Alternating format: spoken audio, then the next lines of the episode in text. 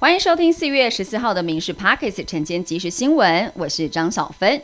美股的最新表现，随着投资人消化最新通膨还有失业金数据，预测联准会升息周期接近尾声，风险情绪大幅的改善。美股周四开盘之后一路走高，道琼斯收红了将近四百点，重回了三万四千点大关。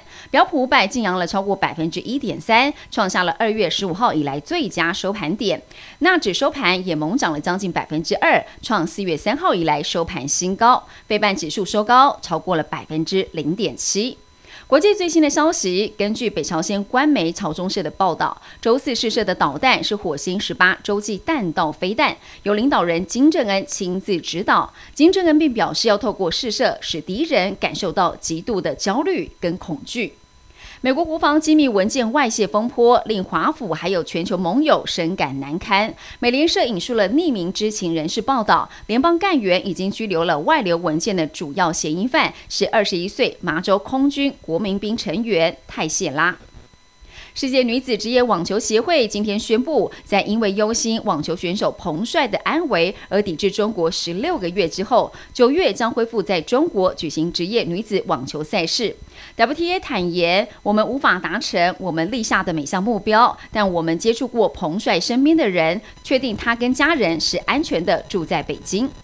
天气的状况，今天各地大多是多云到晴，只有东半部地区跟午后西半部山区有零星降雨的几率。环境风场转为东南风，白天气温会略微的上升。东半部高温是二十九、三十度，西半部来到三十一、三十二度。南部近山区温度还会再高一些。外出活动要做好防晒工作，要多补充水分。各地早晚会比较凉一些，低温是十九到二十三度，日夜温差大，所以早出晚归要留意温度。路上的变化。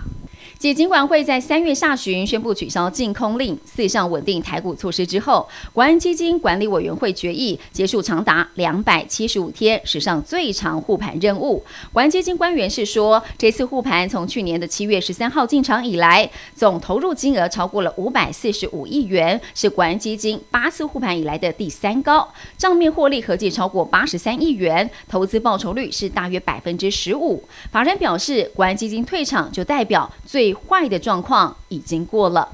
为了强化打击诈骗，行政院会已经通过了打诈三法修法，包括了洗钱防治法、证券投资信托及顾问法以及个人资料保护法相关修文修正草案。没有正当理由收集账户账号罪，最重是可以处五年徒刑，可并科四百万元以下的罚金。网络投资广告必须要实名制，非公务机关违反各自安全维护的义务。情节重大者，最重是一千万元以上的罚款。草案将送立法院来进行审议。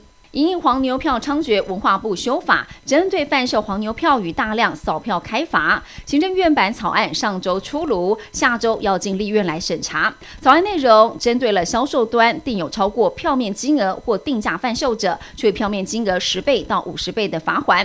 未来以外挂城市或者是扫票机器人大量登录假账号来购买译文票券，将会处三年以上的有期徒刑或并科三百万元以下的罚金。文化部表示修。法通过之后，会加强宣导，也承诺严拟检举奖励制度。以上新闻由民事新闻部制作，感谢您收听。更多新闻内容锁定下午五点半《民事 Pocket 晚间即时新闻》。